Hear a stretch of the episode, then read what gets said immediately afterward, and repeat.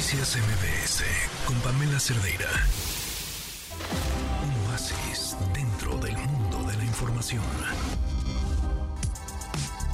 Vaya, si nos hacía falta este oasis para cerrar la semana y prácticamente para cerrar el año, 4 de la tarde con 54 minutos. Estamos de regreso en MBS Noticias y justo para cerrar el 2023 y recibir el 2024 como se debe, el gobierno de la Ciudad de México nos tiene preparado un concierto que bueno, para no perdérselo, ¿eh?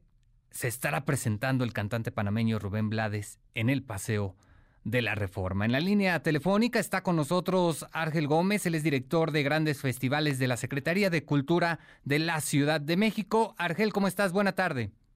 Oscar, igualmente buenas tardes, un saludo a tu auditorio. Dices bien, es un concierto muy especial.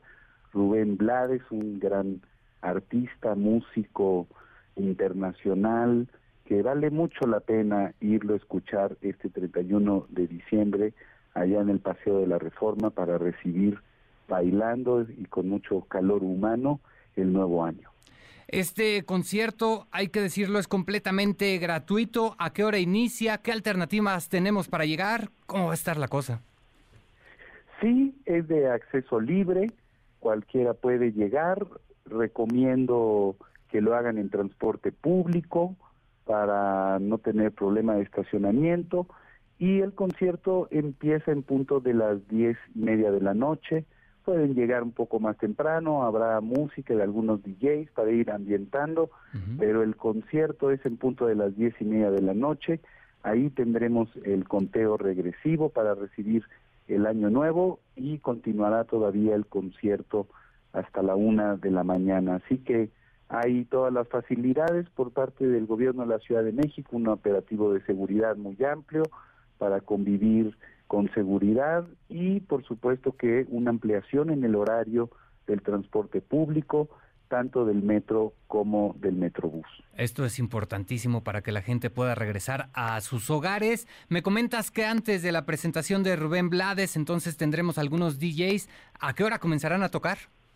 A las 8 de la noche. 8 de la noche. Así que desde esa hora se pueden ir acercando ahí al Ángel de la Independencia el escenario está en la glorieta del Agüehuete, pero conviene acercarse justamente al ángel como punto de referencia para irse ya acercando a la glorieta siguiente y disfrutar ahí el concierto, que además pues habrá pantallas, una producción amplia para que todos podamos escuchar y ver muy bien a Rubén Blades, no nos perdamos detalle de este gran concierto de dos horas y media, así que con una gran orquesta además que viene acompañando a Rubén Blades en una gira muy exitosa por Europa y Estados Unidos y que concluye aquí en la Ciudad de México.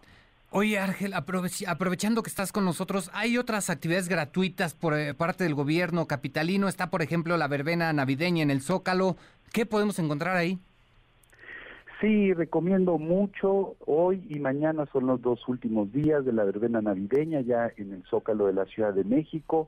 Hay, por supuesto, toda una instalación luminosa, están los grandes árboles de Nochebuena, una programación musical que ha tenido mucho éxito todos los días a partir de las seis de la tarde, así que todavía están a tiempo para hoy ir al concierto y algo importante, que tenemos un bazar navideño también ahí en el Zócalo, en una actividad de solidaridad con artesanos y artesanas del estado de Guerrero, damnificados del huracán, que han estado estos ya casi 15 días con bellísimas artesanías de ese estado, ofreciéndolos ahí a todos los que nos acompañen al Zócalo. También es entrada libre eh, de 11 de la mañana a 9 de la noche, así que todavía pueden acompañarnos hoy y mañana ahí a la verbena navideña. Perfecto, pues ahí está la invitación para que los capitalinos se den una vuelta y también quienes nos visitan de otras entidades del país. Recibimos a, mucho paisano precisamente en esta temporada de Sembrina, Argel. Sí, fíjate que en la verbena navideña nos ha sorprendido la cantidad de paisanos, de turismo nacional e internacional que llega al Zócalo, pues es una plaza emblemática, el centro histórico está pletórico de actividades, pueden pasear, cenar, comer por allá, así que es un paseo garantizado utilizando el espacio público, disfrutándolo, pero eso sí, recomiendo mucho salir bien abrigados, las temperaturas han estado bajando apenas se oculta el sol. Perfecto. Argel Gómez, te agradezco mucho, que tengas muy buena tarde. Un saludo, que estén muy bien. Feliz año a todos. Hasta luego, feliz año. Argel Gómez, director de grandes festividades de la Secretaría de Cultura de la Ciudad de México.